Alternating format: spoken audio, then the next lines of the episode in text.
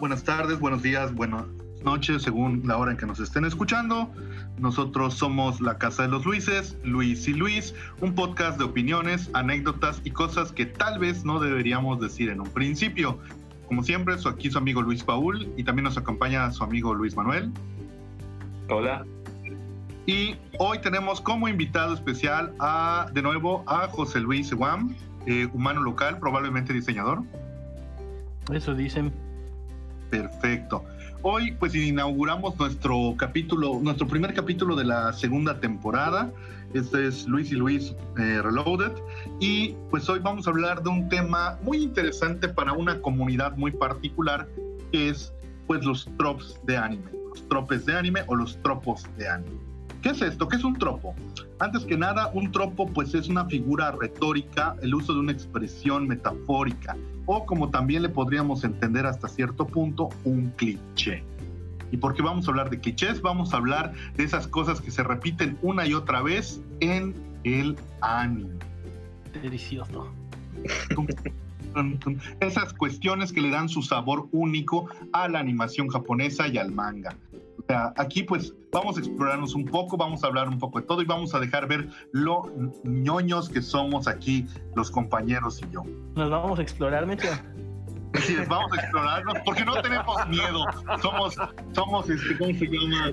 Somos hombres sin miedo. No le tenemos, a, no le tememos a la crítica. Así vamos a empezar explorando a, Luis Manuel. Eh, bueno, básicamente los tropos de anime los me tomé la molestia de agruparlos en cuatro grandes grupos que son eh, las relaciones, las situaciones, los temporales y los estereotipos. Vamos a empezar con las relaciones, vamos a empezar con algo que lo que todo el mundo está familiarizado y vamos a hablarlo de lleno para que los que nos escuchan se regodeen en este pequeño gran placer culposo que es reconocer cosas como Número uno, la amiga de la infancia. Oh, tu tema favorito, dicho, tu tema favorito. Directo, ¿verdad, cabrón? Tenías que ir allá. Directo. ¿Qué es la amiga de la infancia? Así se empieza esto, es, es fuerte, al punto y que duela. Así es, como todo bueno, la cosa aquí es, ¿qué es la amiga de la infancia? Es ese, es ese cliché, vamos a llamarle así de momento, donde en la gran mayoría de las series, independientemente del género o de la demografía, el protagonista ya sea masculino o femenino, tiene un amigo o amiga de la infancia, generalmente una vecina, generalmente alguien que vive en su casa o alguien que vive relativamente cerca, que es, lo ha acompañado desde su infancia y que es inmune al otro cliché, que es el del miedo al sexo opuesto. Mm, depende. Mira, eso está como que un poco incompleto. O sea, yo pienso que realmente el, el tropo de la de infancia cabe más de lo que llaman el Sankaku Complex o el triángulo amoroso que siempre hacen en las series, por ejemplo, pues se aplica en Seinen, se aplica en Arens, se aplica en muchas otras. Eh, claro, pero a lo que voy es que es un tropo por sí mismo. Y también, cuando, digo, cuando digo eso es, por ejemplo, imaginemos creo que todos vieron este ya sea no, eh, esta serie de Katsuhiro Tomo eh, DNA al cuadrado donde el protagonista literalmente le tiene fobia a las mujeres, vomita y se siente mal junto a ellas, excepto junto a su amiga de la infancia. Pero es que no siempre pasa porque en la de Girls Bravo, a la única a la que no le tiene fobia el protagonista es a una completa extraña. De hecho, su amiga de la infancia es la que le provocó esa, esa fobia, entonces no, no siempre pasa. Tengo una duda, si una persona te genera un problema tan grande, ¿por qué te sigues relacionando con ella? Sexo. Porque japoneses. No, pero eh, eh, bueno, es que Girls Bravo va más allá de, pero pues ese es el tropo, pero es que yo, a eso, voy, o sea, depende qué tipo de serie y cómo desarrollen ese concepto de amiga de la infancia. Y incluso hay series que están basadas en ese concepto de, del triángulo amoroso que se vuelve en quinteto o sexteto y se vuelve en una cosa. El hermoso no, ni siquiera harem. Se vuelve. En, este cabrón le hace caso a una o dos y las demás nada más están papaloteándolo. Ni siquiera hay algo serio. ¿Qué veis, por ejemplo, del caso de Love donde son dos amigas de la infancia? Uh, ese es un muy buen ejemplo. Ajá, ahí tienes. Ajá, ¿qué vas a decir, Mecha? No, no, no, no, no, continúen, continúen con Love Hina. Eh, eh, de hecho, ahí tienes el caso de que creo que creo que al menos la protagonista no se acuerda de, del suceso, porque siempre es eso, siempre hay un suceso, una promesa, un vamos a casarnos cuando seamos grandes y cosas así. Eh, pero eh, creo que en ese caso en específico no se acuerda, es la otra, eh, ¿cómo se llamaba? Origime. Origime, sí. La que más o menos como que tiene el, recuerdo de, de, de, aquella amistad. Pero pues no, creo, creo que llegan a un punto en el que visitan la isla en la que estaban cuando eran niños y una pierde la memoria y no me acuerdo bien hace muchos años que leía el manga. Pero ajá, ese es el caso en el que no hay eh, una sola amiga de la infancia, hay dos. Y te digo, ahí se mete otro tropo que es el de la promesa eh, de vamos a hacer algo a, futuro, vamos a casarnos, vamos a ir a la, vamos a ir a la Universidad de Tokio, que es otro, otro algo que se toca muy, muy seguido. Igual. Ajá. Eh, pero en ese caso eh, no hay eh, una, hay una predominante y una que al final pues, es un personaje de relleno más. Creo que eso lo hicieron como para que desbalancearnos un poco con el, con la idea de la amiga de la infancia. ¿Cuántos capítulos tiene Lovina? Capítulos son 26 y 3 o 4 uvas, pero está incompleto con el manga. De hecho, está bastante cambiado con el manga. Si vas a leer, si vas a ver alguna de esas fuentes, te recomiendo que vayas al manga. Ahora, la amiga de la infancia también tiene una, un subtropo que es el de la prometida que es demasiado joven. Un ejemplo que me viene a la cabeza es el de City Hunter, donde el protagonista y, el, y su compañero eh, tienen aventuras antes de que inicie la serie y el compañero muere y le pide al prota que cuide a su hermanita. Él la recuerda como una niña pequeña, pero cuando la vuelve a ver, pues ya es una, una mujer plumada y eh, hay una serie de eventos donde pues ella está enamorada, él no tanto, elegante. y él, él es un super, super Casanova, es un mujeriego, y ella se enoja, pero luego no le dice por qué se enoja. también, puedes, decir que ya alcanza el timbre, no hay ningún problema. Así es, alcanza el timbre y pesa más que un pavo. Eh, ahora, e, este, este caso es que lo que quiero decir es que existen muchas variantes. Otra posible variante de la amiga de la infancia, aparte de la completa desconocida, reconocida, como fue el caso de Loquina o esta, eh, ¿cuál sería? ¿Cuál, otro ejemplo que, les gustaría mencionar? Mm, es que, es que básicamente cuál no, acaba de terminar eh, uno de el de las quintillizas, el manga de las quintillizas. Está bueno, eso lo quiero ver. Ajá, donde ahí tiene, ahí se, si, Love Hina se la mandó con los dos, o sea, si nos sacó del balance con las dos, acá ya fue una exageración, fueron cinco y además eh, hermanas, o sea. Eh, pues bueno, e-, eso ya se había hecho con Onegai Twins, ¿eh? Pero fíjate que eso nunca lo... Solo eran dos nada más. Nunca sí, pero pero ahí era algo que mezclaba algo que es otro tropo, que son las relaciones incestuosas, no incestuosas, ¿no? O sea, esa idea de que son, eh, no son parientes de sangre, te lo recalcan muchas veces a través de las series o mangas, pero pues está esta atracción y en todo momento se siguen llamando hermano y hermana. Pero en el de Anne, Anne Sora sí son hermanos eh, sanguíneos, ¿no? No vi Anne la de la de la del pelo blanco. Ajá. No, ahí sí son hermanos, güey. O sea, ahí sí ya se volaron. Sí, ya, y es que ahí depende, porque ajá, esto, como está basado en un erogue. O sea, ahí tiene ah. como tiene un final por cada una, entonces realmente no hay final canon, entre comillas, porque ajá, termina con todas. Es que Literalmente. En, ese, en, ese, caso, en ese caso yo generalmente considero la, el primer final que puedes sacar como el canon, lo demás es como que el fanservice para los que no quedaron satisfechos. No, yo no, no, puedo decir eso. Ajá, es que realmente, o sea, cuando partes de un material que de inicio tiene diferentes rutas y son diferentes finales, o sea, no puedes agarrar un canon. O sea, todos son canon y todos no lo son.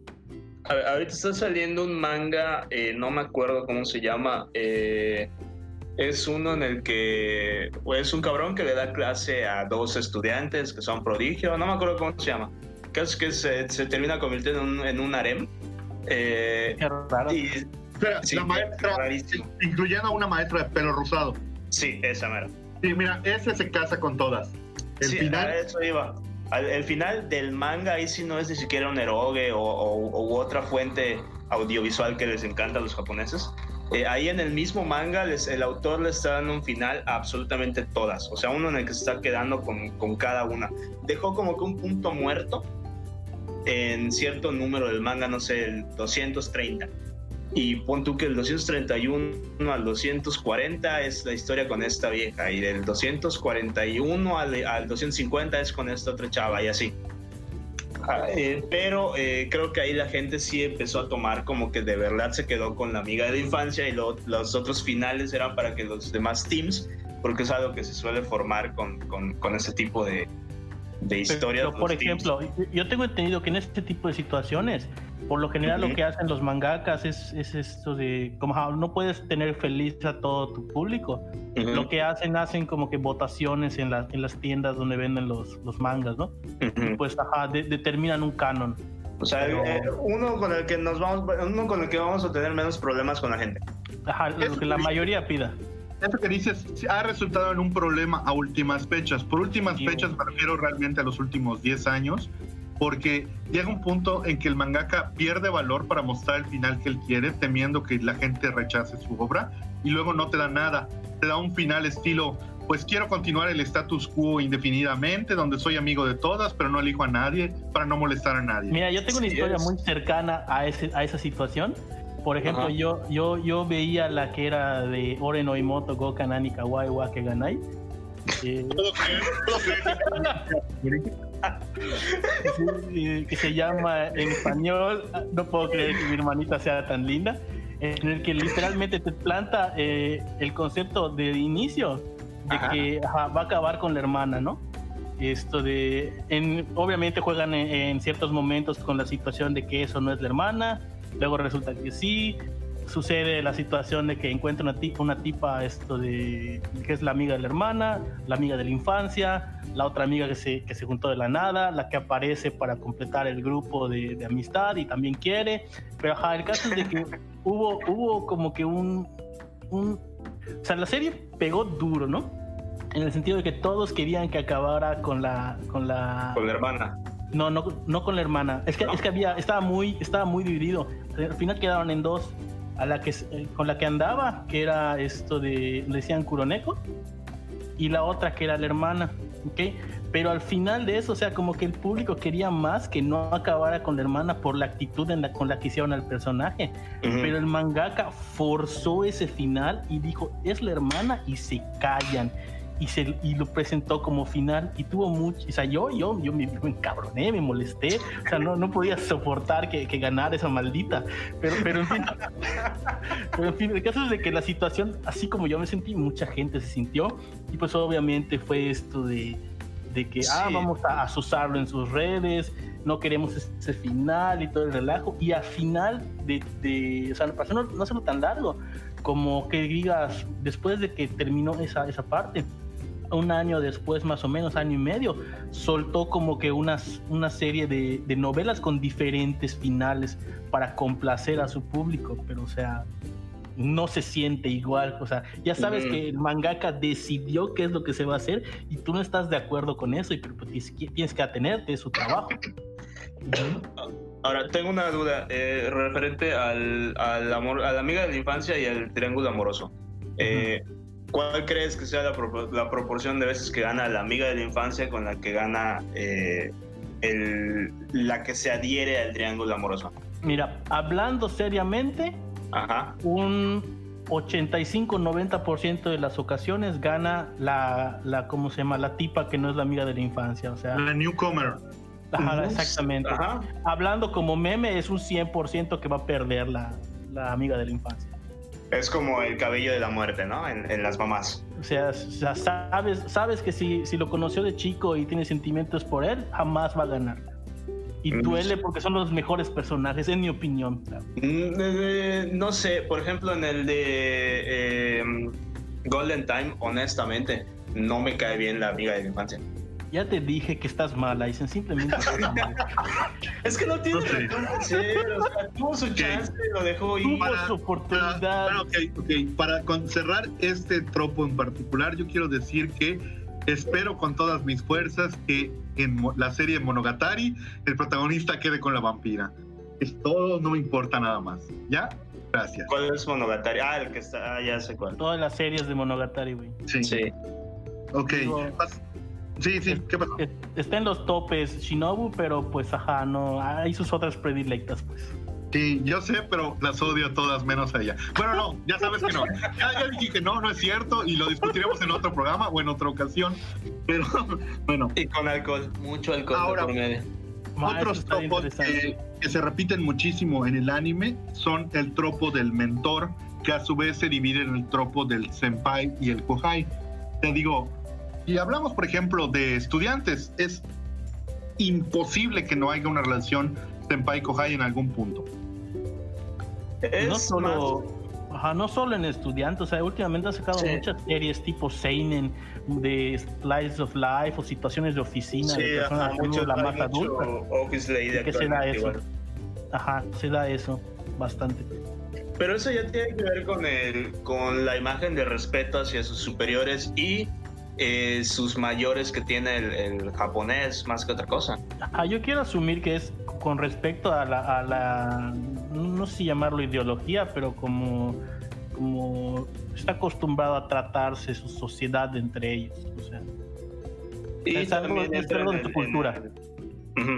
Y también entra en el tropo romántico. Ahora imagínate el duelo, el duelazo entre la senpai y la amiga de la infancia. Uy, sí, sí es que eso ya depende de cada quien. O sea, en mi opinión, siempre debería ganar la amiga de la infancia. A menos que sea un personaje nefasto que no te lo puedas tragar. Como la de Golden Time. Mira, dice, no vamos a entrar en esta discusión. ok, pasemos al siguiente, que son el tropo del escogido y la profecía. ¿No es lo más bonito el elegido? No sé.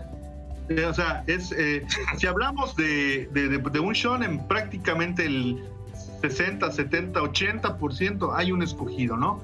Es, hay alguien que será especial por encima de todos los demás, ya sea porque precisamente una profecía nos dice que va a salvar al mundo o lo va a destruir, depende, siempre puede ser esta variante, eh, o es hijo de algo, es descendiente de algún rey, de un dragón, de un hada, de alguna cosa que le da poderes por encima de los demás. Un rey se cogió un hada, que se cogió un dragón, que se cogió un humano y salió el, hijo eh, pródigo.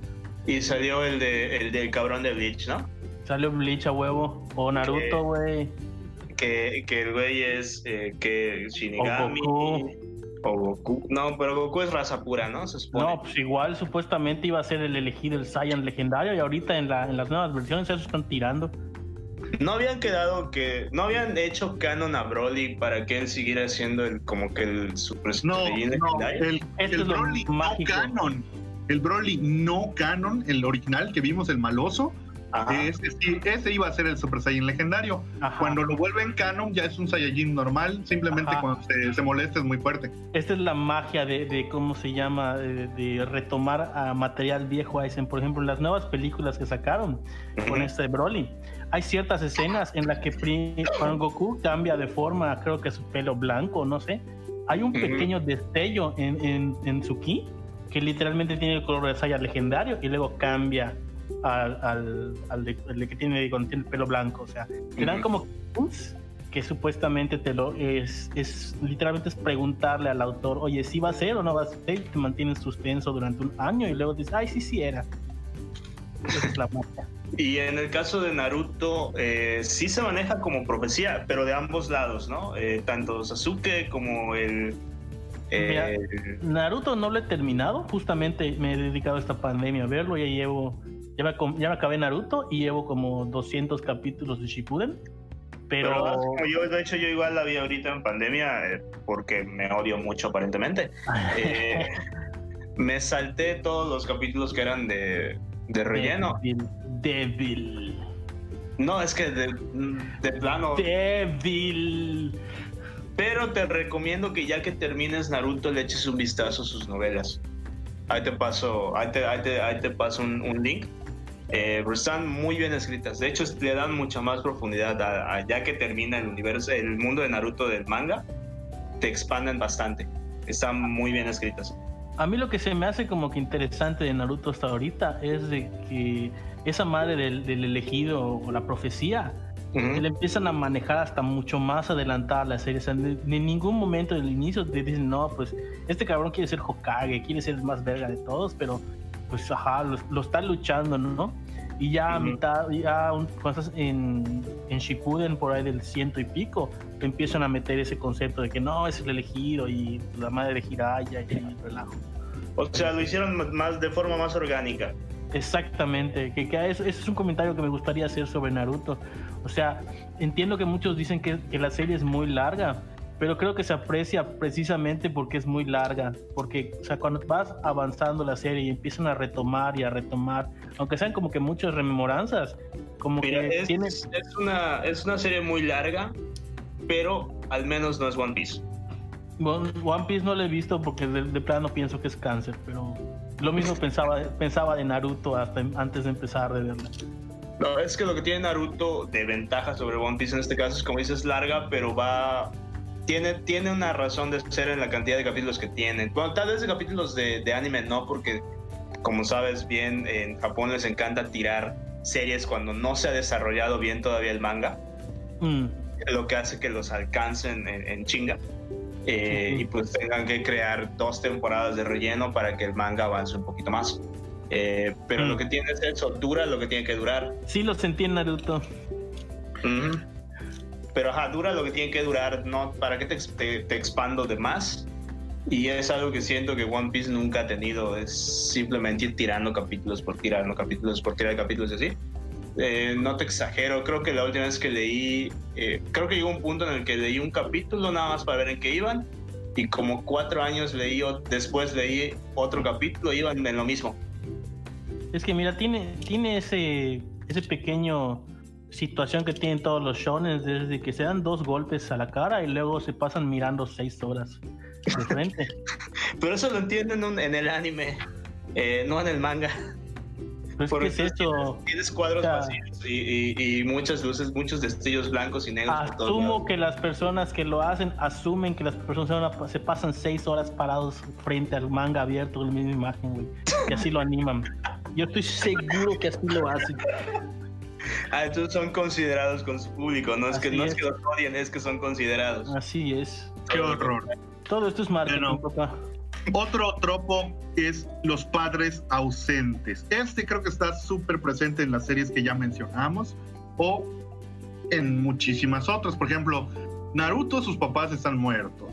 Eh, este, ¿cómo se llama? En Bleach, ¿cómo se llama? Ichigo, su mamá está muerta y su papá está trabajando siempre. Creo, creo que es más eh, fácil agruparlo en el sentido de que está muerto, trabaja lejos o eh, es un padre desatendido, que son como que los tres principales. Creo que eso cubre el 90% de los papás en Japón. O sea, por ejemplo, el papá de Oliver vive en el mar porque pues nunca va a la casa. ¿sí? Y de hecho hasta manda a Roberto a cuidar a la familia. ¿Qué consideras? Eso le da pie a, semejante morenazo brasileño, ¿no? Claro. Pues Roberto Cedinho solamente está cuidando al niño, guiño, guiño. Para cuidar a tu mujer. pero, eso, eso, es algo que siempre me ha llamado la atención. Eh, en el caso de los padres ausentes, la cantidad de, gente, de, gente trabajando overseas que tiene Japón ¿eh? debe ser el, lugar que, el país que más gente exporta eh, a trabajar en, otros países aparentemente. Y soberanos trabajos, ¿no? O sea, doctor, maestro especialista, arqueólogo. Sí, lo suficiente como para seguir manteniendo eh, a la distancia otra casa. Creo que es la razón por la que no hay trabajo en México, güey. Todos los trabajos están ocupados por japoneses. Sí. Sobre todo en los hentai, por alguna razón. Ah, otro, otro tropo de relaciones son eh, la mascota. Eh, este pues ha estado abandonando a últimas fechas, según mi percepción, pero pues en los noventas, principios de, y en la primera década de los 2000 prácticamente no había un anime que no tuviera una mascota, sea un conejo, un gato, un perro, un animal mágico, generalmente kawaii y para que venda más peluches. Pregunta, ¿hablas de situaciones como que tiene una mascota o situaciones como la de Eruchu Banebichu? Mm, eh, es que Ebichu es especial, porque Ebichu es el personaje principal. Sí, yo digo, por ejemplo, casos como, como Captor Sakura con Kero, como Mokona en general con todos los trabajos de Clam, como este, ¿cómo se llama? Eh, no sé, Luna en Sailor Moon, como... la mejor mascota de todas, el perico de, de Toradora. es una buena mascota. Solo porque sabes decir palabrotas. y porque tiene una y porque sufre constantes embolias. es un gran personaje. pero ¿a qué se, es, eso es vil y vulgar y asqueroso marketing, ¿no? Es para atraer a la audiencia más pequeña que les compren productos de la serie. No solo la audiencia más pequeña, yo siento que es más para un público femenino, quizá, pero no lo sé. O sea, a mí, por ejemplo, no, no me gustan, no me atraen las mascotas, pero tampoco me genera un problema. Pero sí sé que hay un grupo muy particular de gente que odia a, las mascotas en los animes, ya sea porque les parecen desagradables o porque directamente tienen un problema contra ellas. Es que hay, ciertas situaciones, porque por ejemplo hay dos tipos de mascotas, según yo pienso, ¿no? O sea, la más, la más básica que conozco son como que las mascotas mágicas, tipo todo lo que pueda hacer una serie de Magical Girls, de brujitas mágicas que siempre son, están ligados a lo que le da los poderes, ¿no? Por ejemplo, esto de en Madoka, por ejemplo, en, en Sailor Moon, Sakura Captor, ¿no? Y están las otras que de repente es como que la familia tiene una mascota, pero de repente lo incluyen pendejamente en la trama. No sé si has visto ese meme en el que ahí literalmente está una, no sé qué está haciendo una tipa, y de repente entra un perro y como que entra muy, muy alegre y lo regaña y le pega y se va triste el perro. Sí, sí. yo no, no le encuentro contexto por qué sucedió ni por qué tiene sentido en la serie eso, pero de todas formas lo pusieron. Pero te, eh, ese sería un caso como el de los perros, de, el perro de, ¿cómo se llama? De Winry en Full Metal. O sea, lo distingues de otros perros tal vez, ¿no? Ah, Tiene como, la niña perro no, no como la niña perro. No, no, no, no, esa no entra en el, en el término de mascotas. Pues para su papá sí lo fue. pero no es lo mismo. Ajá, pero también te, te saltaste uno eh, que se ha dado a recientes eh, fechas, creo más. El de las mascotas, más que de tipo sobrenatural. Bueno, más de tipo sobrenatural, pero no de, de, de carácter mágico, como en Parasite. Parasite no lo he visto. Como en Parasite, como en Jagan, que tienen unas mascotas buitos que se comen a los bichos que sueltan las cosas malas. Eh, pero pues eso ya O sea, depende. Muchas cosas son como que para resolverles problemas a los mangakas. O sea, o sea, necesito, no sé, una como dices, una cosa que absorba esta cosa que acaban de matar o de un repositorio de poderes. Es un mini, es un mini Deus Ex Machina. Exactamente. Su forma de salir al paso. Si necesito que, si es su forma de decir, si necesito algo más adelante que me resuelva esto, este, este cabrón tiene. Eh, lo, aplican para muchas cosas, o sea, no solamente para que digas, ah, necesitas eh, mover recursos de un personaje a alguna parte, igual como que situaciones de drama, drama forzado. Por ejemplo, no sé si viste Sword Art Online, no. en el que hay, hay, bueno, hay una tipa, una tipita X que de repente esto de tiene una mascota que es un dragón, entonces tiene que ir a no me acuerdo hasta qué nivel tiene que subir de la torre donde está eh, toda la lucha esa, supuestamente para revivirlo. O sea, realmente es un capítulo de relleno que lo, lo potenciaron por el hecho de que ay, es una mascota, vale algo y hay que eh, darle, no sé, tiempo, aire o algo con ella. Y pues obviamente desarrollas otros personajes y bla, bla, bla. O sea, son, son como que recursos realmente. Mm. Sí, entonces llegamos a la conclusión de que sirve para, para facilitarle la vida al mangaka por si llegase a necesitar. Así es. Luego puede renacer con superpoderes o algo, güey. O sea, Oye, vamos a cerrar el, el tropo de relaciones con el favorito del público, que es los Ugly Bastards y el NTR. No estás tan lejos de lo que pensaba, pero pues, No, ese es un problema enorme que tienen los japoneses y los coreanos a más recientes fechas que estoy leyendo mucho eh, manga coreano. La presencia del netorar es, es, casi, casi eh, un sí. Sobre todo con los coreanos. Aunque ahí casi no meten al Ugly Bastard. Yo tengo una, duda, o sea, en general, no soy tanto de leer manga, pero las situaciones de que el Ugly Bastard no se da principalmente en, cómics eróticos. Ah, sí, acá vamos a hablar de todo. Pero a lo que me refiero es de que pues dentro del concepto de anime como que no lo manejan tanto. O sea, el Ugly Bastard... Sí lo manejan, sí lo manejan pero lo manejan muy diluido. Okay. incluso en Morning Musume hay un hay un este, tropo de Ugly Bastard con el sujeto de que está este cómo se llama grabando a la sirena. Ah, bueno, pero pues te digo, la mayoría del caso son villanos para en, las series. Ah, sí, claro, Nunca lo, topas como personaje esto de principal o que sobre él recae en alguna parte de la historia. Estos tropos son, son periféricos, pero el hecho es que existen y se han reproducido. Ya no es el viejito eh, pervertido, ya se trata de algo mucho más fuerte, mucho más feo.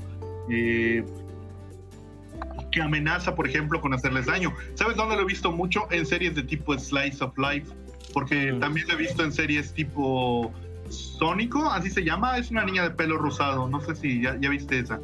La, la de Pochaco, no Pochaco, esto de Supersónico, pues, ajá, la, la de pelo rosado y está super chubby. Sí. Bueno, es, de hecho, no sé si es una serie o nada más es como que digas la Windows 10 o. No, no, sé que es una serie porque Jessica Nigri la dobla en inglés. Ah, mira. Pero es una serie así como Necopara o, o, no sé, salió de un juego y de repente le dieron serie. Creo que sí, creo que sí salió de un juego y le dieron serie. Y la serie no tiene ningún contenido real. Ah. Es que, por ejemplo, yo, yo, yo digo, yo no soy mucho de leer manga, pero sí soy mucho de meterme a image boards. Y por ejemplo en el Chan, hasta hubo un tiempo que yo estaba pero súper, súper asiduo a entrar a, a, que es el de anime. Entonces ese, ese tema sí salió alguna vez, se comentó, o sea, y muchos de los comentarios eran muy interesantes que decían de que metían a Logley Bastard porque pues de alguna manera pues, era un demográfico que, se quería sentir representado dentro de estas situaciones. Digo, había, hay muchos comentarios muy interesantes, ¿no? O sea, hay muchos que pues, ajá, les, retruje el fetiche, ¿no? De que pues la, la bella y la bestia, este te digo, el, demográfico que se quiere sentir representado, o el simple hecho de que ah, están hasta los misóginos, ¿no? Que quieren que, pues, no disfrute la, tipa, o sea, hay, muchos como que ángulos de ese, de ese tropo realmente. Sí, vamos a dejarlo hasta aquí, ese tropo en particular, porque quiero que este programa siga siendo para todo el mundo. Ah, perdón. Eh, vamos a hablar de los tropos situacionales. Ok. Eh, me, me, oigo con eco. ¿Qué pasó ya? Bueno, no importa. Ahora, situacionales. ¿Qué les parece esto? El capítulo de la playa slash aguas termales. No sé por qué lo catalogas dentro del situacional, porque eso ya no, no, es, no solamente es un tropo, es algo que se espera dentro de una serie. Ya no, ya no, ya no es una situación, sabes que va a suceder. Cuando ah, sí, pero es una situación eh, ¿cómo decirte? Es una, es una situación esperada, pero sigue siendo parte de una, ¿no? O sea, por ejemplo, no sé si estamos hablando de un drama colegial, de una serie detectivesca, de una serie de ventas, pero sabemos que va a haber o un onsen o va a haber un capítulo de playa. Pero es que eso está más ligado al tropo de lo que es pues el, el, ¿cómo se llama? El fanservice. O sea, realmente la, razón de la existencia de estos capítulos es fanservice. Sí, exactamente, eh, pero es eso. Eh, dedicarle específicamente la ida a la playa o al onsen, creo que onsen va más en series de tipo de oficina. eh, de Slice of Life tipo oficina o, o seinen o cosas así. Eh, el capítulo de la playa siento que va más relacionado hacia los shonens. Eh, pero el hecho de que efectivamente, me acuerdo cuando estaba joven, cuando estaba más joven, cuando veía mucho más anime que el que consumo actualmente, era como que... Y el capítulo 8 es el capítulo de la playa y así lo anunciaban básicamente en Frozen Layer. Y lo siguen haciendo. ¿Lo siguen haciendo? Bueno, en Frozen Layer no sé, pero en, en los años... Creo que Frozen Layer ya no existe. De hecho, eso es un viejazo, dicen. Sí, por eso dije cuando estaba más joven. Curiosamente yo veo más anime ahorita que el que veía cuando era más joven vueltas que da la vida. No, pero eh, no, sigo consumiendo ese material, pero ahora lo consumo más en, forma de manga. Es que, por ejemplo, o sea, por, hasta lo que es lo de los onsen, ya hasta hay, series que ya es como que está basado en que suceda todo en el onsen. Por ejemplo, no sé si llegaste a ver Tsugumomo y ya salió la segunda temporada que no me acuerdo cómo se llama, pero incluye el nombre de Tsugumomo. díselo, díselo, dile qué opinas de Tsugumomo. La iba a ver, pero fue, fue, fue como un intercambio. Quedé con, con Luis Paul que iba a ver Tsugumomo a cambio de que él eh, viera. Eh, no, eso ya lo, eso ya lo supervió. Te puede recitar los diálogos de memoria. En cuatro idiomas. Le compramos su helado, no hay problema. bueno, Tsugumomo es una obra de arte y es uno de los mejores animangas de todos los tiempos. No, no lo llamaría de los mejores, güey, pero. Yo sí. Yo sí, definitivamente esa niña de pelo azul es mi todo. No te niego que es entretenido. Más por ser fanservice, no. No, es un fanservice, es una historia compleja, llena de drama y matices. Y Yo la vi por el fanservice, güey. Ajá. Yo la empecé a leer porque según tú tenía una historia muy atrapante y me quedé por el fanservice. Efectivamente. Cada quien se queda por lo que quiere, ¿no? Ahora, hay un punto, al menos para mí, muy particular punto de vista, es que hay ocasiones en que el fanservice es malo. ¿A qué me refiero con esto? Eh, yo creo que, pues, no sé si el público lo sepa, pero ustedes creo que sí es muy obvio que a mí me encantan las series de mechas o mechas, como quieran decirle. O sea, series de robots o series donde el concepto mecánico esté, pues, eh, sea lo principal.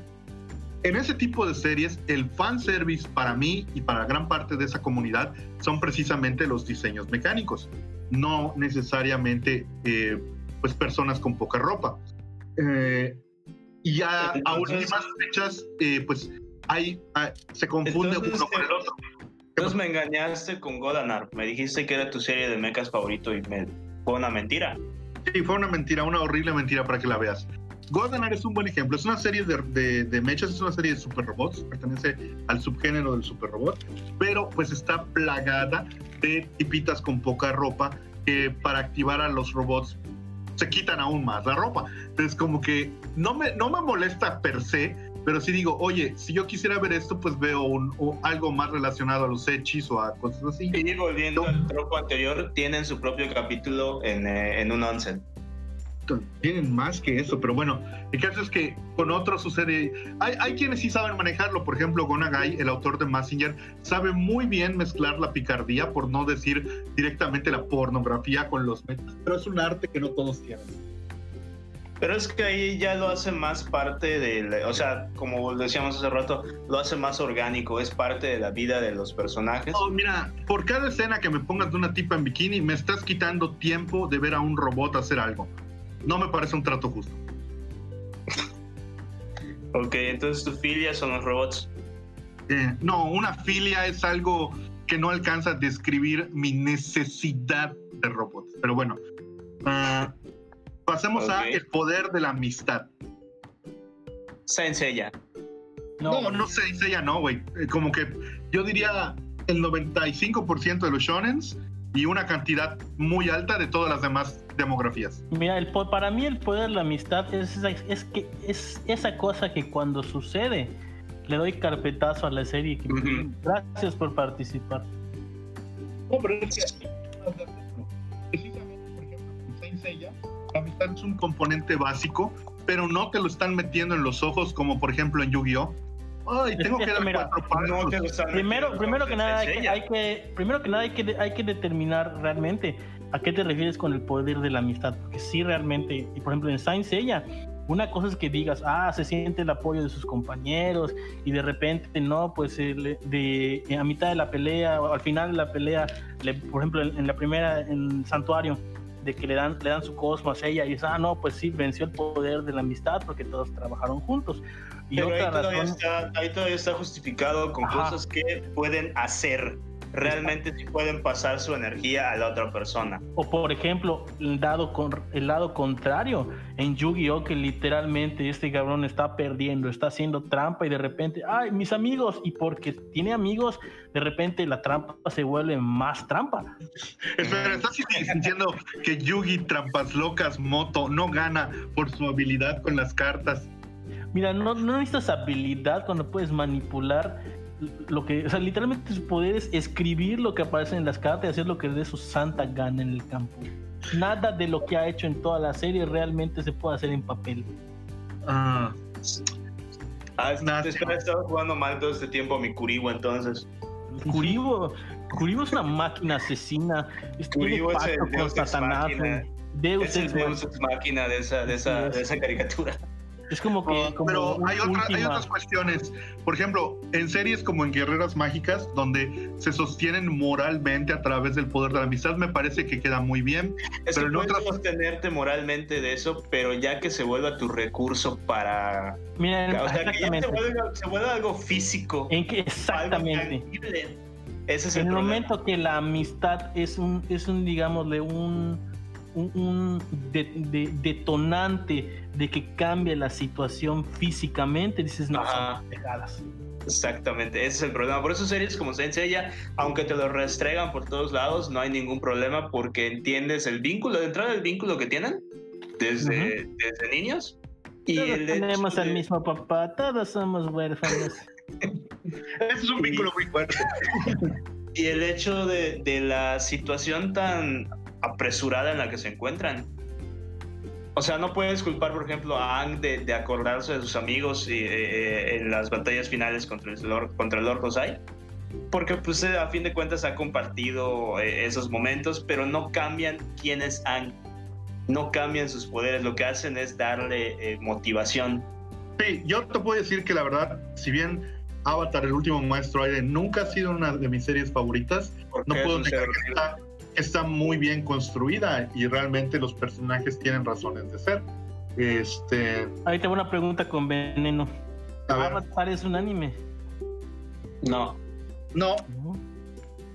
Eso no, porque, mira, aunque la definición de anime aquí en Occidente tiende a variar muchísimo, yo diría que usamos esa palabra para referirnos a la animación hecha en Japón o en su defecto producida en Japón, aunque el guion sea Estás hablando de una definición de, lo que es anime, pero, o sea, a lo que me refiero es de que pues tiene tropos de anime, tiene situaciones que suceden en anime, tiene es, este, es, es por el estilo que maneja. Eh, ah, un estilo no quiere decir puedes, decir, puedes decir que es una serie inspirada en anime, pero no es un anime. Como por, ejemplo, Meteorix.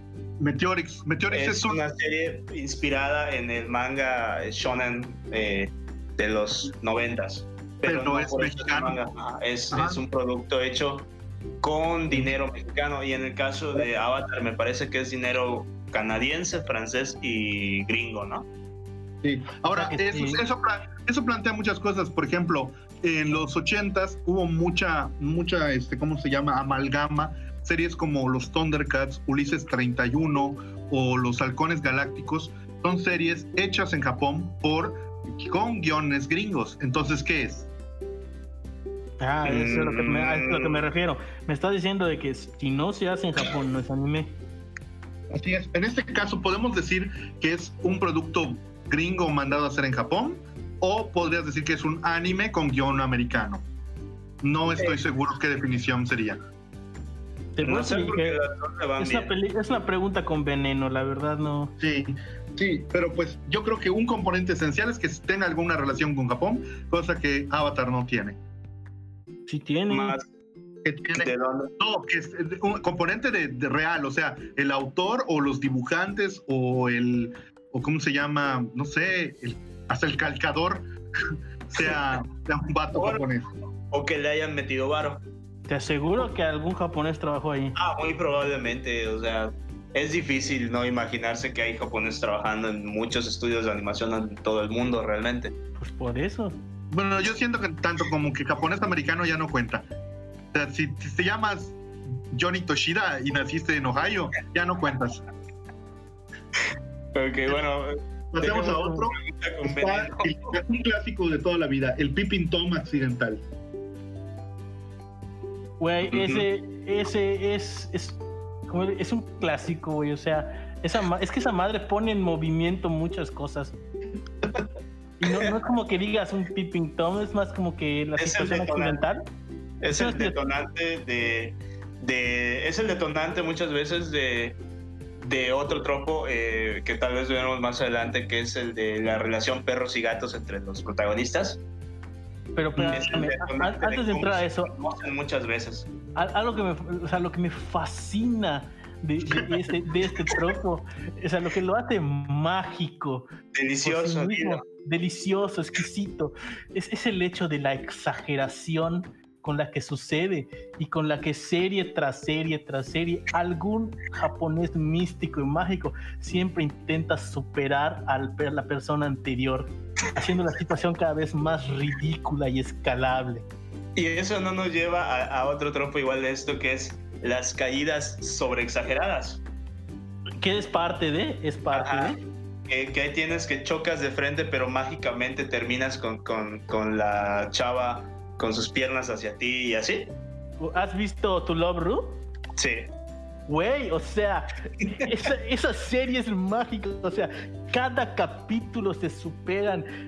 o sea, no, no hay guion, no hay historia, no, no, o sea, la animación está muy buena, e, el dibujo es muy bueno, pero la serie podrías definirlo como caídas sobre caídas ridículas, escalando cada vez más, y la podrías seguir viendo es, magia.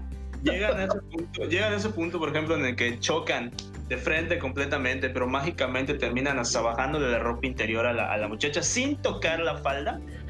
Güey, o sea, eh, eh, la física, o sea, todo, todo lo que se rompe para que se den esas situaciones. Es, magia, güey. Son, unos, expertos en el arte de. Eh, e, esto, esto del Pippin Tom escala al siguiente tropo, que es el de el sequinin, el de tomar la responsabilidad. Eh, creo yo que no importa qué género de anime veas, en algún momento, eh, particularmente comedia, pero no exclusivo de, vas a encontrar la clásica, ahora tienes que tomar responsabilidad por tus actos. Mira, ese, eso es muy chistoso, porque no solamente es el tomar responsabilidad por sus actos, es igual a cómo ya lo, ya lo evolucionaron a situaciones, o sea, tan estúpidamente graciosas. No, déjate inglés, lo gracioso, porque por ejemplo, hay, hay series en las que por comedia te dicen, si este güey te ve, te embaraza con la mirada. Y ves, y ves cómo la tipa se lo cree y lo sufre. Y dices, no, ya me viste, ahora, ahora voy a tener a tu hijo. Ahora, tienes que tomar la responsabilidad. Ahora eso nos lleva a un problema muy serio, que es la falta de educación sexual en Japón. Pues es que, ¿para qué necesitas educación de algo que no existe?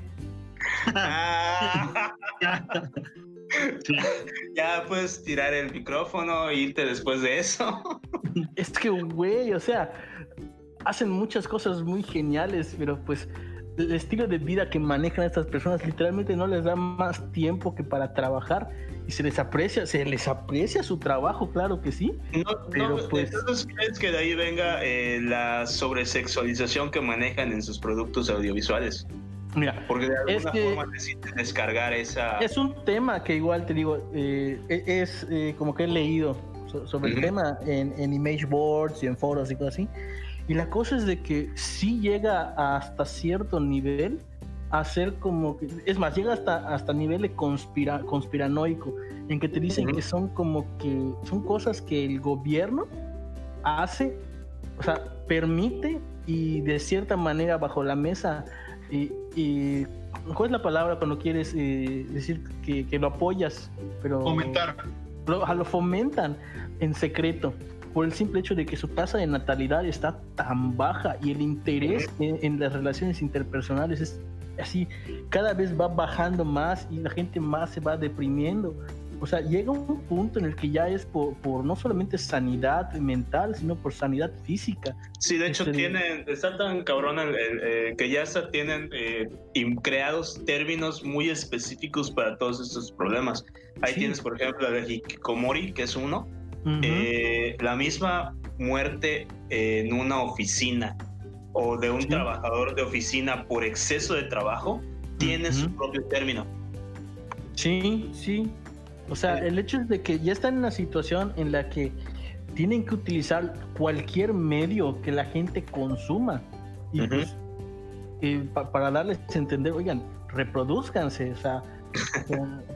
Pero igual estaba viendo, igual estaba viendo en, en, en, un par de documentales, de hecho no tiene tanto, tiene documentales cortos de 13, 15 minutos, uh -huh. eh, de canales como RT, cosas así, que igual otro problema del Japón es la falta de, de relaciones sexuales, no solo eh, entre, que diga, solo, más bien es entre con tu pareja, porque la cantidad de, de cheating que hay en la sociedad japonesa es altísimo. Prefieren las, las relaciones extramaritales que las...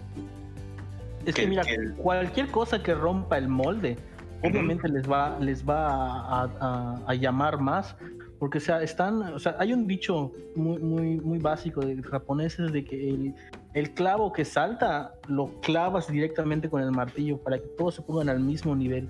O sea, uh -huh. están, están muy sometidos a, a, esa manera de pensar de que todos son iguales, todos tienen que encajar, todos tienen que funcionar para que la máquina se siga moviendo. Eh, que en el momento en que le das la oportunidad o surge la oportunidad de que puedas romper ese ciclo, o sea, obviamente lo van a tomar. Es que no soy, ajá, y, y, va muy de la mano con el hecho de que creo que básicamente ahí nadie es necesario, todos son expendables, todo, eh, si tú dejas de tu trabajo y te despiden, hay otros, y eso ya es a, a nivel global, tienes otros 50 cabrones que pueden hacerlo. Sí, eh, suena, suena chiste, pero o sea, es de que por, por cada persona que haga algo muy bien, un asiático lo hace mejor, güey, uh -huh. pues si vives en Asia, Ah, sea, exactamente. Entonces tienen ese, esa misma competitividad entre ellos que es lo que no les permite relajarse y es lo que lleva a que revienten en algún punto y se creen los hikikomoris. Creo ejemplo. que eso, eso lo podemos tratar en otro tema, más que, podríamos llamarlo la decadencia del Japón. Este, ¿Cómo Japón se llama? Sí, sí, sí, para mucho. Por cierto, el tema, el, el, nombre que buscabas era Karoshi. Karoshi es lo que significa morir de trabajo. Uh -huh. eh, vamos a ver Ahora pasemos a los estereotipos. Los estereotipos son, creo que, el pan y la sal del de anime. Empecemos okay. con el favorito de todos, los animal motive, los motivos animales. mm. La niña gato es sinónimo de anime, no nos hagamos tontos. Así es. Ha evolucionado, ¿ah? ¿eh? Ha evolucionado. Sí, sí, sí, claro que sí. Pero eh, el concepto de furro, creo que ellos lo han llevado a un nivel tal no, es que no, no solamente eh, el concepto de burro, Mecha. Estamos hablando de niñas tanque, niñas aviones, niñas barcos, esto de niñas misiles, niñas, obviamente niñas gato, niñas perro, niñas, niñas mecha. Niñas barco que son. El MOE, el MOE, yo le he dicho antes, el MOE es el futuro. Todo va hacia el MOE. No, no. No sabes cómo rezo porque te equivoques con eso. Ahora, pero, pero el Animal Motive lo relacionas también con la obsesión del japonés con el horóscopo chino. Porque podría ser. Hay muchas series, hay muchas series que abusan del de, de horóscopo chino para ya sea no, eh, los guerreros de algo o los guardianes. No pienso que sea directamente con el horóscopo chino, sino que está más ligado hacia su, hacia su cultura de, de, de su religión, ¿no? O sea, el Shinto, los yokai, todo ese tipo de situaciones en las que, pues, o sea, hay, hay espíritus gatos que de alguna manera se, se juntan con humanos. Y el favorito ranas. de todos, el favorito, el favorito de, de, de todos, el espíritu zorro. Ajá. Es el, el más representativo, ¿no? El kitsune. O sea, te digo, la situación es de que en lo que es, eh, o sea, yo sí me he puesto, por ejemplo, a leer esto sobre mitología japonesa, sobre sus deidades, sobre el Shinto y todas esas cosas, y dicen que pues como todos los espíritus los tratan como, como dioses, o sea, obviamente hay como que sus, sus niveles de, deidades y, cómo se van moviendo. no es lo mismo la deidad de la charca de la, esquina que la deidad del río que pasa por tu... Exactamente, pero siempre, siempre están ligados a, a espíritus animales, esto de, monstruos por, por, no sé, por eventos, por, por cómo se llama, por, por, situaciones que se dan en tragedias, pero siempre hay eso de que de alguna manera se juntan con, zorros, con conejos, con, perros, con gatos, ranas, o sea, y, yo pienso que va más por ahí el sentido de que, por ejemplo, los tanukis, que son como unos mapaches japoneses, o sea, en, un principio, obviamente, cuando salían las series, de repente la moda de las... Bueno, yo, pienso que se originó por el hecho de, las orejas de conejo, que se, que se empezaban a salir de Playboy, y de repente el traje de conejo, y luego esa cosa evolucionó, y empezaron a tomar de su trasfondo cultural, de que, ah, pues no solamente la, le puedes poner un traje de conejo, le puedes poner orejas de, de tanuki, le puedes poner, no sé, esto de orejas de perro, de gato, o sea, los fueron evolucionando, tomaron, que es lo que siempre hacen, tomaron del extranjero, japonizaron la cosa y te sacaron un producto. Y lo volvieron mejor. Así es, lo que quieres decir, vamos. lo hicieron mejor, efectivamente lo hicieron mejor. Ok, vamos a hablar de un tema que... A ver, pero, pero no solo eh, en el Animal Motive, no solo te puedes ir a, al rasgo físico, también al actitudinal porque hay muchos personajes, eh, sobre todo femeninos, que llegan a ser populares porque tienen eh, cierto, eh, cierto, te recuerdan a, por ejemplo, a un gato por la forma de sus ojos o cosas así y las actitudes que toma.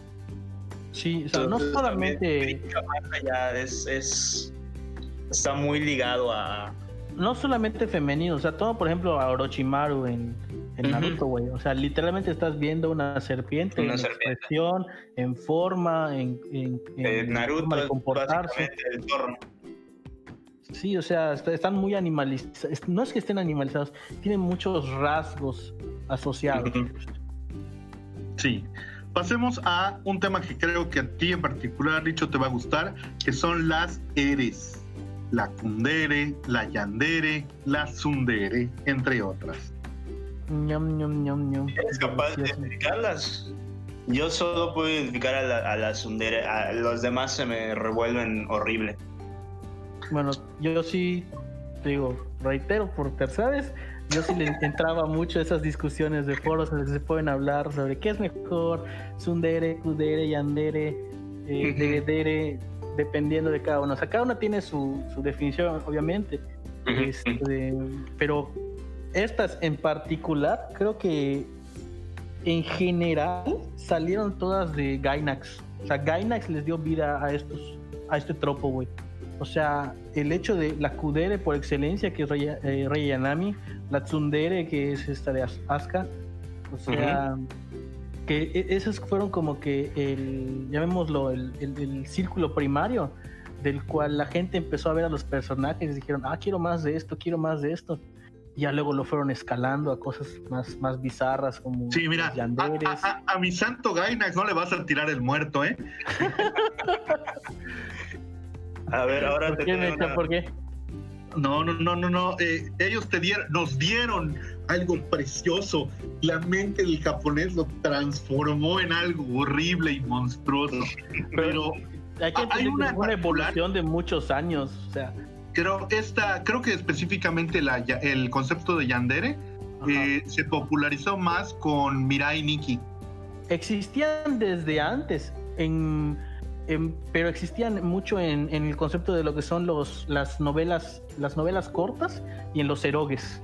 Porque de Yandere, creo que de las primeras fue la, la de School Days, que fue como que el parteaguas para, para meter a un montón de niñas pues locas. Eh, Pero igual tiene que ver también con, con empezar a darle personalidad a los personajes eh, femeninos, ¿no? O sea, que dejen de ser... Más bien, más bien al contrario. Para no tener que desarrollar una personalidad, las convertimos en un estereotipo. Y se ha abusado mucho de eso. Estoy, pensando estoy, pensando por ejemplo, en animes más antiguos eh, y no me viene a la mente así un personaje femenino terriblemente grande que destaque quitando algunas obvias, eh, eh, como por ejemplo, ¿cómo se llama? Lin Min May. No, Lin May. Lin May. Lin May. Lin, May, no, esa es una vedette, ¿verdad? Sí. Este, no, Lin May, este, no, yo no lo usaría de ejemplo. Yo usaría más de ejemplo, al contrario, a Lisa Hayase, a las chicas de Dirty Pair, a cualquier trabajo de Masamune Shiro, lo que es Apple Seed, lo que es este, Ghost in the Shell. Eh, al menos en los 80 sí había mucho. No, yo estaba eh, yendo un poco más atrás, eh, pero sí, ahorita que lo mencionas, sí se me pasó por completo eh, Ghost in the Shell. La este, Maetel de Tren Galaxia, este, ¿cómo se llama? La Princesa de los Mil Años, eh, La Reina Esmeralda, o sea, los trabajos. Revolucionar Girl Utena. Shoko Kakumei Utena, Adolescence Mokoshiroku, sigue siendo para mí una de las mejores películas de todos los tiempos. Cutie Honey, güey. O sea, es que realmente yo pienso que más o menos eh, por allá fue el tiempo, ¿no? O sea, por el tiempo de Cutie Honey, en el que realmente, como dices, me, dice Mecha, eran personajes clichés, pero con estos personajes, por ejemplo, como Cutie Honey, con Utena, con la presencia de los mil años, como que les empezaron a dar como que más profundidad al personaje. si, te das cuenta, en los 80 había muchos, o sea, eh, pese a que existían obviamente muchos shonen y series donde el personaje principal era el hombre. Hay muchas mujeres que tenían roles muy fuertes en, esas series y no, no y como que las personalidades que tenían este, fueron como que parteaguas, ¿no? Para, para por ejemplo, esa licho, licho, licho, licho, licho. Guárdate esto un momento. Hay un tropo particular para que hablemos de esto. Este, ahorita lo hablamos. Vamos a continuar rápidamente con este estereotipo. Pero sí, sí, esto que dice Licho es importante. Entonces, es que las DERES lo que hicieron fue empaquetar todo. Eh, quiero simplificarlo. Es como que ahora tienes un menú de selección para, para ponerle personalidad a tus personajes. Yo pienso que, yo pienso que es una situación de que es un personaje que fue, es, una, es una personalidad que la fueron exagerando hasta que se volvió estereotipo. Pero actualmente ya lo es, ese es el problema. Eh, pasemos a, qué se les parece. Es que, ajá. Eh, lo que son los precisamente los equipos con motivo, o sea, ya sea algo elemental, algo folclórico, un color, o sea, las agrupaciones que están relacionadas precisamente por esto. Somos este, como los cuatro guerreros elementales, somos las cinco eh, guerreras de los planetas interiores, somos los cuatro guerreros del zodiaco chino, somos los cinco puntos cardinales. Sí, dije cinco. Y así, así. Los caballeros de acero. No, los caballeros de acero, hasta eso. Eh, ah, eran tierra y agua, sí, claro, claro. Pero Caballeros del Zodiaco no representa eso. No, ese fue un problema para los Caballeros del Zodiaco. Los personajes no tenían una, una cohesión tan obvia y creo que eso afectó mucho la visión del japonés. Porque, ok, si hay un personaje que es el, por ejemplo, el dragón chino, pero lo acompaña un Pegaso, lo acompaña un Fénix occidental, lo acompaña pues, una mujer encadenada, un cisne, eso cómo lo relaciono, no, no, no, no, no cuadra. Yo, pienso que más que un tropo, es una manera floja en la que el mangaka lograba eh, llegar a, su tiempo de, entrega esto sin ningún problema. En lugar de ponerme a desarrollar un personaje, digo, ah, pues estos son parte del ¿cómo se, del Partenón griego, por ejemplo. Los Pero es que, por ejemplo, en el caso de los caballeros, no se dio como si se dio, por ejemplo, piensa en Samurai Warriors, piensa en, Fushigi Yoji, piensa en Dragon Ball, piensa en prácticamente todos los demás y que sí tienen estas cosas. Es el mismo avatar. Ah, somos personajes de fuego, viento, agua y tierra. O sea, mmm, pero por mm. ejemplo, en Dragon Ball, ¿no? A, Dragon Ball solamente personajes que digas, puta, pertenecen a un grupo, como que digas los caballeros, los, los guerreros de, mm. no sé, de China. Eh, pero pero a lo que voy es esto, a, lo que voy es esto. si existen dentro del manga o dentro del anime, son como que algo súper secundario. O sea, no, son de eh, relevancia. Bueno, lo que pasa es que, mira, en el caso de Dragon Ball, al empezar, todos los personajes que terminan acompañando a Goku son, así como él, representaciones de los personajes de, El Viaje al Oeste. O sea, esto lo ves con Yamcha, con Puar, con Ulom. Ya más adelante, conforme la serie estuvo agarrando más y más y más, fueron metiendo otras cosas. Pero al principio sí existía ese, ese elemento folclórico. De hecho, Dragon Ball cae en, en, en, en, uno de los tropos que más odio, que es el de el enemigo que se vuelve el amigo. Ay, eso es mágico, güey. Motiva a series como, como Bleach y One Piece a tener 800 capítulos. bueno, Bleach no sé, eh, fuera de que se vuelve parte de la organización con la que peleaban en un principio, pero sus amistades con las que hace el viaje nunca fueron sus enemigos. O si lo fueron, fueron de... ¿Cómo no? Ishida era tu enemigo. Pero al final se vuelven amigos, se chupan sus bocas. Los vienen a ayudar y a salvar, o sea. Ok. Ok. Eh, Vamos a ver. La siguiente es, son, creo que un favorito de todos, los lentes. Ya sea que afeen, ya sea que brillen, ya sea que te hagan especial, o ya sea que generen un fetiche, como en cierto anime que no vamos a decir. Es que sí, me o sea, las Megane o me. O sea, el Megane no, no es un tropo, güey, es una manera de vida. Megane o dicho. Es que, güey, o sea, yo sí soy, soy débil, soy completamente débil hacia eso. O sea, en el momento que al personaje le pones lentes, no, no, no, no, ya, ya, estuvo, o sea, se, vendió el producto, güey, ya estuvo. ok, vamos a hablar el último tropo de la sección de estereotipos, pero yo diría que es el más poderoso de todos y tal vez el más grande que hemos visto, y es el síndrome o mi Chan.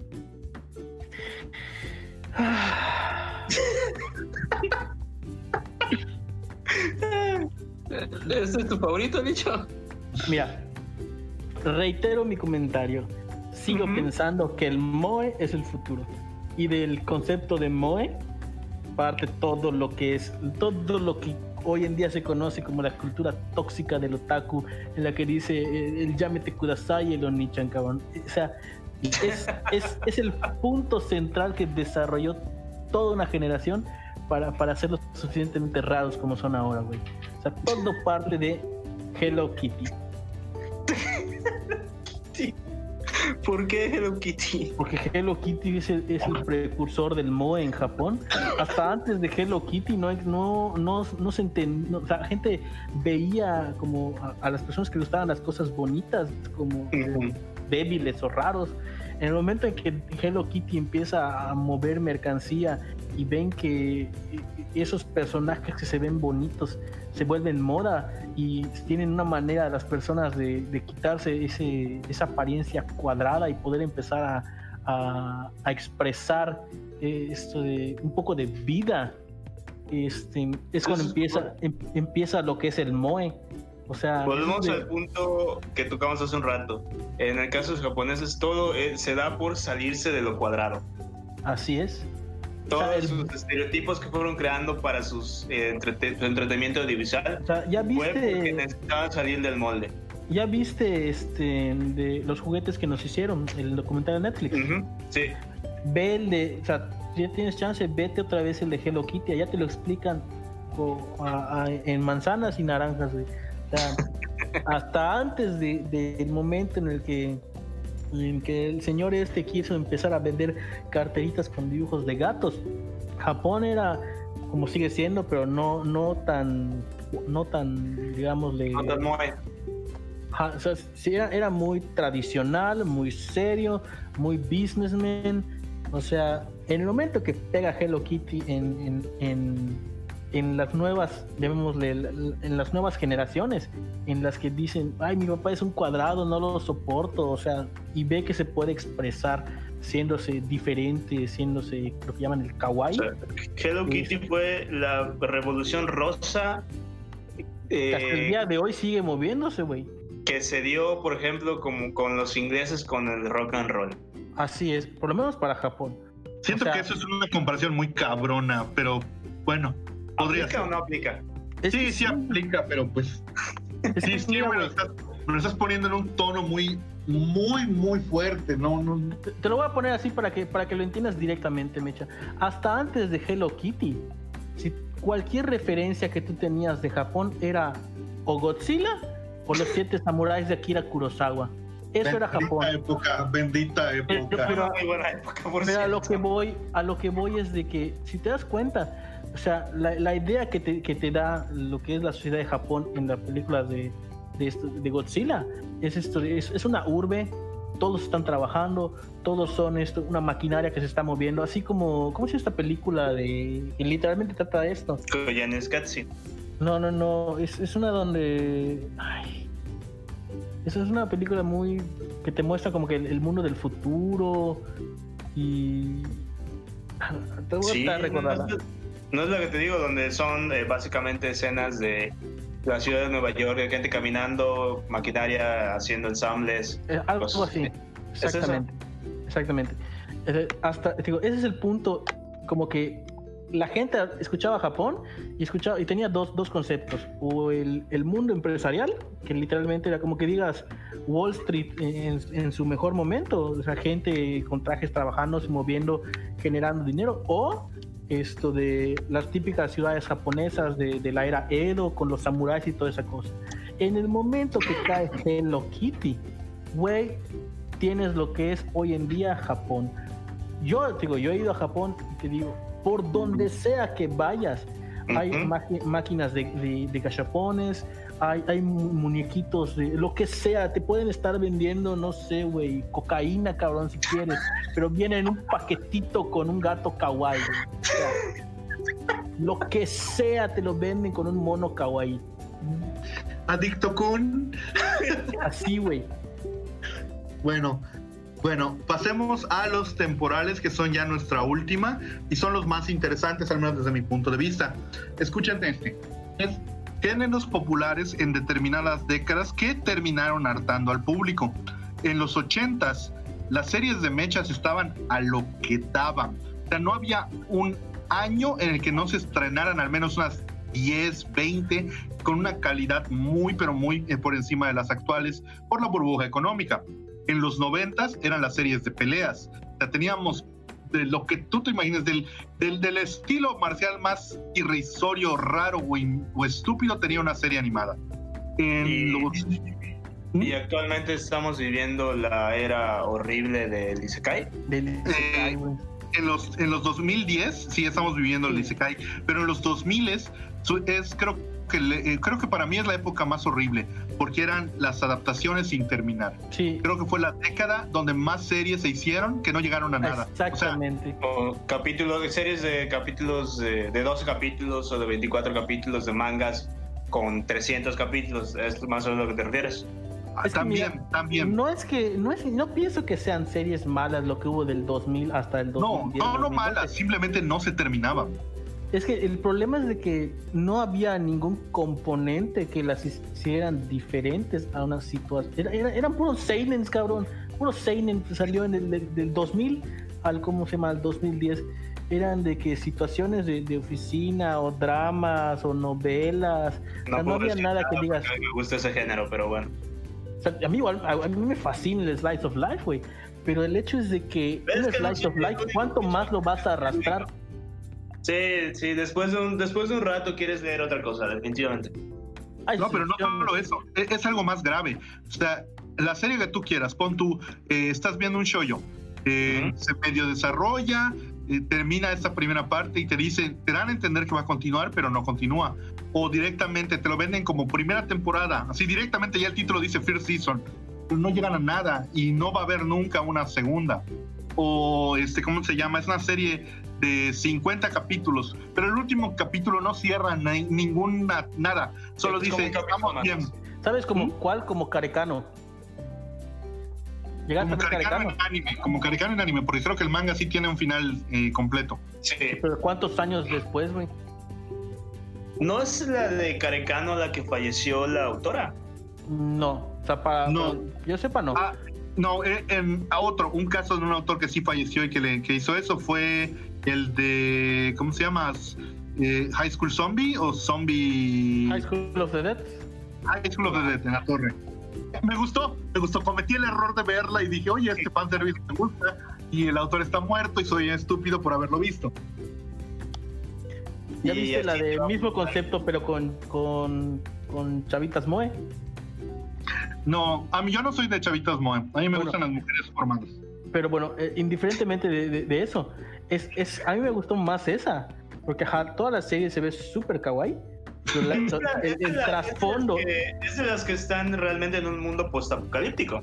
Sí, están, están encerradas en la escuela. Ajá, y que viven como que dentro de su mente, ¿no? Mm, ah, te dan a entender algo así, pero no, al final no. O sea, la, única que vive así como que traumada y, y la que toda se ve, con, o sea, toda la serie te la pintan, como que, ay, vamos a, hacer un picnic en la, en la tal zona y, y, solamente una está viendo eso y todas las demás la están viendo a ella en su delirio, porque realmente quedó muy traumada porque comieron a todos los cabrones que tenía al lado. Por los sí, sí quería ver esa. O sea, está buena porque este, se ve bonita, se ve bonito el dibujo, se ve, tiene historias como que de repente así, ay, bien caballoso y todo. Pero ahorita que de caballoso, hay, hay algo que te quería preguntar. Si alguna vez viste una que se llama Donde cantan las cigarras. Mm, no. Que es una de terror, pero las niñas son súper kawaii, son súper monas. De hecho, no, ¿Sabes su nombre en japonés? Porque la neta, la mayoría del tiempo las busco con, con el ah, nombre. no recuerdo el nombre, pero es una serie de terror sobre un chavo que llega a un pueblito en las montañas de Japón. Y la historia se desarrolla en 12 días. Y de hecho es de, es de rutas, porque te va mostrando. ¿Higurashi Esa, esa. Higurashi. Ajá. Güey, es, esa serie. Eh, ay, mira. Esa serie es para gente dañada, pero quiero verla. Mira, te voy a decir, a mí lo que me, me, me truje así mal pedo es, es, esa dicotomía entre ver algo hermoso en una situación, una situación horrenda, güey. O sea, el hecho es de que ves los dibujos todos bonitos y de repente ves como la garna, la tira al piso y la mata sillazos a la otra niña, güey. Y dices, ¿qué carajos está pasando aquí? ¿Por qué lo disfruto tanto? Queremos recordarles a todos nuestros escuchas que Luis y Luis no apoya de ninguna forma la violencia contra nadie.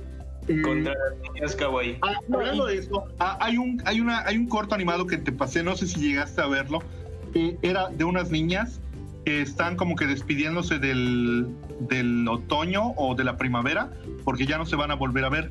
Y este, empiezan a hablar, empiezan a cantar. De hecho, una de ellas tiene como que una banda. Eh, empiezan, se exploran por primera vez su sexualidad entre ellas. Y al final una se va y una se queda. Y la que se queda, ves cómo se mete a un búnker y empieza a llorar y empieza a gritar y todo el lugar empieza a temblar. Y este, hasta ahí tú te quedas, ¿qué pedo? ¿Qué es esta onda? ¿Qué está pasando? Ya luego que alejan la cámara, se ve que es el ataque de un ángel en Evangelion. Ah, no, mm, no, no recuerdo que lo hayas mandado. No, ese me encantó porque hasta ese último segundo es una historia que no tiene absolutamente nada que ver, no sale ningún personaje de la serie, la animación es completamente diferente y este, tú dices, oye, ¿qué es esto? ¿Por qué lo estoy viendo? No quiero, quiero creer que no lo veo solo porque hay niñas besándose. Y de pronto, ¡pam! No, por ejemplo, otra serie que a mí me, me, me truje así mal pedo es la de Madoka Mágica Puebla, güey. Porque en Madoka, literalmente, o sea, ves todo, o sea, al principio yo la, yo la vi, por, obviamente por los dibujos, ¿no? Así, a mí me, encanta el kawaii, el moe, toda esa cosa, ¿no? Entonces las ves y es el típico dibujo de niña, de bruja mágica, ¿no? Pero de repente ves como que en el primer capítulo se empieza a poner esto de, o sea, como que ok, eso está fuerte, ¿no?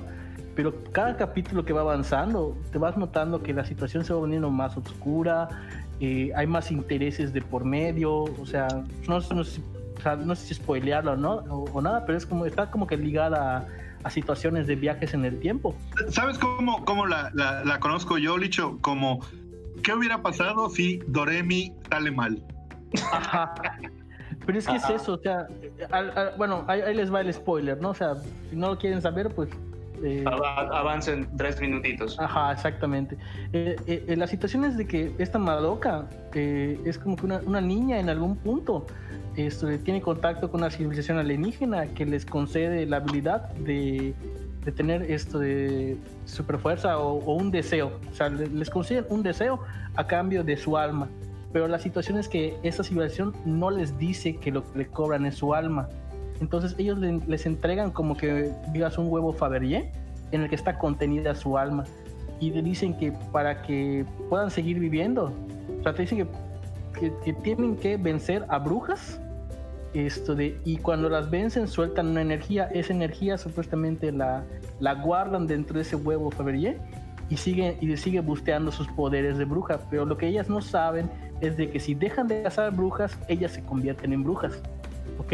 Mm. Y, entonces eh, ahí empieza el relajo de que si tú te detienes en lo que estás haciendo, te vuelves parte del problema y, las, y obviamente esta civilización alienígena va a buscar a otra niña para cumplirle otro deseo, que por cierto eran situaciones tipo Dijin, en el que te cumple el deseo, sí, pero nunca como tú lo querías. ¿ok? Ah, son los mejores. Son las mejores. Entonces te digo, la cosa es de que siempre pueden buscar a otra niña, esto de, para que las que dejan de cazar brujas se conviertan en brujas y las casen a ellas. El caso que se da en el que quieren una de estas quiere salir de este ciclo y entre uno y sus poderes de los que gana son habilidades de viajar en el tiempo. Y la serie de Madoka al principio te la plantean como una serie de niñas mágicas, pero conforme va avanzando te das cuenta de que la, la niña que de repente llega que siempre está molesta, que siempre está esto de, como que en su pedo, no quiere hablar con nadie, es porque ya, ya pasó por un millón y dos millones y sigue intentando de situaciones en salvar a las anteriores y poder sacarlas de, de, ese, de ese loop de que se maten entre ellas. Y cada vez que lo hace fracasa y cada vez que lo hace se le quiebra más el alma entonces. Ok, ok, déjalo hasta Calicho, ya no nos cuentes más. Sí, quiero, Para los que nos están escuchando, ese fue el gran spoiler. De hecho, yo ahorita que tengo un incesto la voy a ver, porque ya sí, ¿no? Eh, tendremos un último. tendremos una sección especial de en la siguiente edición sobre qué nos pareció Madoka. Sí, perfecto. Ahora, un, este, ¿cómo se llama? Nuestro último tropo es precisamente lo que Licho comentaba hace rato, y creo que esto lo podemos hablar un poquito a fondo, es el enorme machismo que existe en el anime. No es ningún secreto que Japón es un país con una cultura muy, muy machista. Nos hace ver incluso a nosotros como, como hombres modelos deconstruidos pero y esto se, se, muestra mucho en sus animes, incluso en los hechos por autoras japonesas. Eh, llega un punto en que sí, eh, la, cosa es irreal. Hay, hay animes que literalmente son eh, cromadas al ego de, de, un autor o de un concepto. El, el, el, chico salvador, que solo por ser hombre es perfecto y va a vencer. Eh, algo que me llamó mucho la atención era, por ejemplo, independientemente del género del que hablemos, puedes decirme un, una serie donde la protagonista femenina o una protagonista femenina o hasta un personaje femenino haya triunfado sin, sin, bueno, de la misma manera que triunfaría un hombre, es decir, sin grandes sacrificios a, un costo personal por ser mujer, no por ser, no porque el, el guion lo exija. Utena. No, Utena no. Utena de hecho es precisamente parte de eso. Todo, todo el principio, todo el concepto de príncipe es extremadamente machista. Es al final cuando ella logra romper el ciclo súper spoiler porque les estoy contando el final, pero toda la serie sí se ve muy inmersa en ese problema. De hecho, oh, hay personajes que la vencen solo porque es mujer y te lo dicen, ah, te gané, porque eres una mujer. pero, pero, creo que te estás fijando mucho en, en, el trayecto, en, el trayecto que llevó y no al final que tú. No, no, sí, pero es que es muy importante. Si me dices que si de una serie de 26 capítulos, 25 capítulos son eh, un, un, un, refriego de, de, que no vas a lograr nada por ser lo que eres, hasta el último capítulo, y de hecho ni siquiera lo logra al final, porque el final es que ella desaparece y, y esta de Anti la va a buscar y ahí acaba la serie. Mm. No sé, yo tenía un mejor concepto, sí no, no, no, no. a ver y, La serie está muy bien hecha, pero... Señalar los, lados no, hace que, que caiga De hecho, eso lo corrigen en la película. Ve la película y te gustará mucho más y recuperará tu bueno, retomando el punto que decías. Ajá. A lo que me, eh, ciertamente sí existen esa situación en la que siempre el hombre sale más victorioso y siempre les eh, obtiene más cosas, ¿no? Pero yo siento que en el anime en general hay muchos muchos personajes femeninos que en muchas otras sociedades, llamémosla occidentales o llamémosla, no sé, partes de Europa, eh, en América, no se dan esos personajes femeninos que son fuertes. O sea, sí de cierta manera en algún momento caen o, son víctimas de, machismo, ¿no? O sea, de que en algún momento las sexualizan, en algún momento esto de las hacen de menos.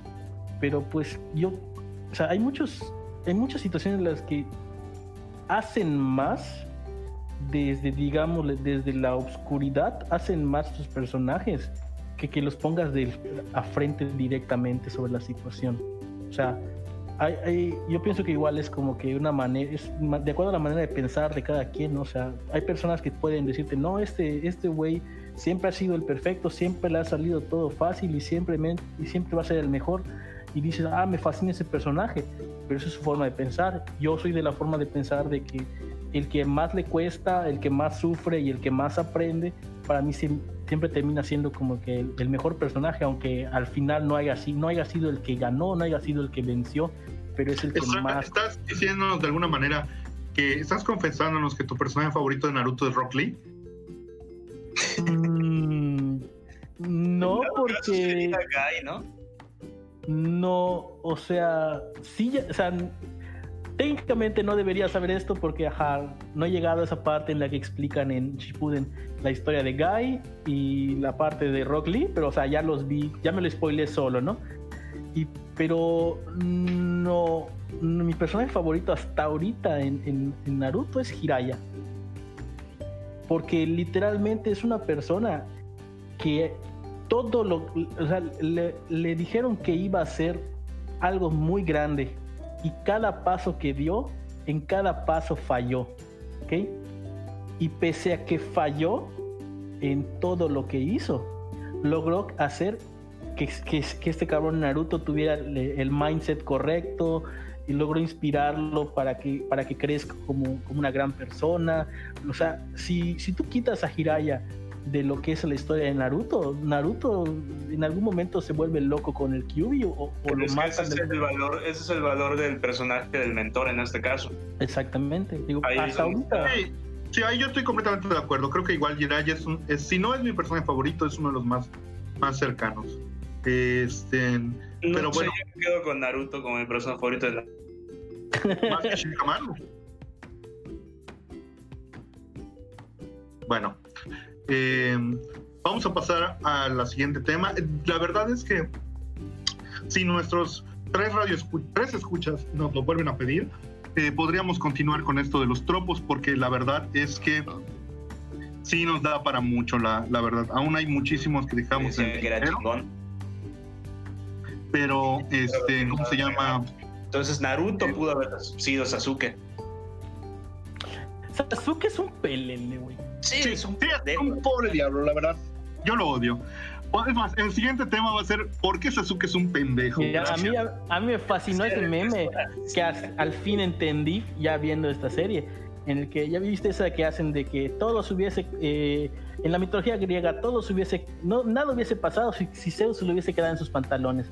Pero bueno, hay una en la que dice, literalmente hay una escena que está Kakashi agarrando a este cabrón de, de Sasuke y le dice, Sasuke, necesitas tomártelo un poco más calmado. O sea, todo en Naruto no hubiese pasado si Sasuke se hubiese calmado un poco. sí, sí, sí, es un pendejo. Bueno, vamos a dejar los tropos hasta aquí. Eh, hay muchos que nos dejamos, pero pues la verdad no, no nos alcanza el tiempo.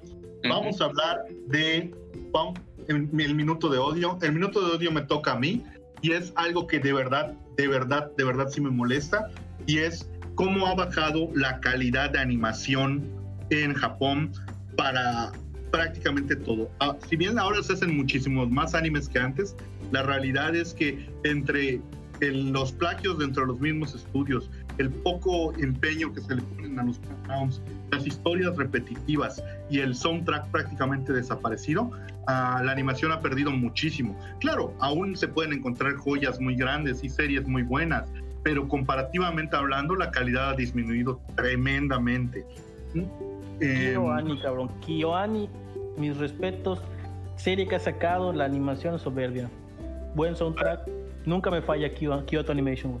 Ahora, eh, siento que eh, contrario a lo que estoy diciendo de la calidad en su, en su anime, que sí ha decaído muchísimo, especialmente lo siento con los soundtracks. Antes eh, puedes hablar de grandes soundtracks que te vienen a la mente solo porque existen. Yoko Kano, güey, Yoko Kano. todo lo que haga Yoko Kano es perfecto. Y a eso iba. Actualmente eh, se anuncian que van a hacer una serie en la que trabaja Yoko Kano. Esa es la serie que vas a ver por oír la música que, con la que trabajó. Y ya es la serie, tu serie de la temporada. Ya, ¿qué más haces? Pero es un referente muy antiguo ya no hay nada de, de, recientes fechas que te llenen ese... Ah, bueno, pero lo que iba, en las películas eh, de animación japonesas a recientes fechas, con cosas como eh, Kimi no Nawa, con cosas como eh, A Silent Voice, eh, creo que está, en cuestión de cine están bastante, están en un punto bastante alto ahorita. Pues sí, pero es que ellos tienen presupuesto. Esa es la palabra mágica. Es el problema realmente. Pasamos a la sección de recomendaciones. Licho, como nuestro invitado, tienes derecho a recomendarnos algo. Puede ser serie, película, libro, rock, cómic, mm. revista. ¿Qué tiras? ¿Qué vean, vean K-On. Es ah. una obra maestra, un epítome de lo que es magnífico. Si tienen entre 25 y 30 en adelante años y piensan que el mundo los está pateando y están hartos de cualquier situación en su vida, vean Keyon y los oh, se van a sentir, se van a sentir llenos, plenos, felices. luego, luego escriban en YouTube Keyon, la danza de los, de los pajaritos. Los pajaritos, a huevo. o, tocando rolas de Slipknot. Ajá, eso nos van a agradecer. Bueno, finalizaremos con nuestro Luis de la semana, que debido al tema, pues buscamos un Luis de anime y encontramos al mejor de todos, que es Alex Louis Armstrong de Full Metal Alchemist, un alquimista estatal, un oficial veterano de la guerra de Ishbal y prácticamente el mejor personaje de la serie y se callan. No, no iba a haber discusión, no iba a haber debate con esto, no te preocupes. Así es. Este programa, les recuerdo también que fue patrocinado por Nina Tucker. Todos quieren a Nina y a su adorable perro. Eres un ser horrible. dedicado a Nina con todo nuestro amor. No tanto ah, como su padre. Hasta, donde te encuentres, Nina. También este, quiero mandar unos saludos antes de terminar. Nos pidieron que mandemos saludos a, este, ¿cómo se llama? Juanito Pérez. A, ¿Cómo se llama? a Concha Álvarez y, a Benito. No, eso no, ya no. Benito Camelo. Ah, eso sería todo. Pues muchas gracias por escucharnos, fans. Somos Luis Paul. Y Luis Manuel, disculpen, me, me perdí un momentito. Sí. Y José Luis. Muéranse todos. Gracias. Adiós.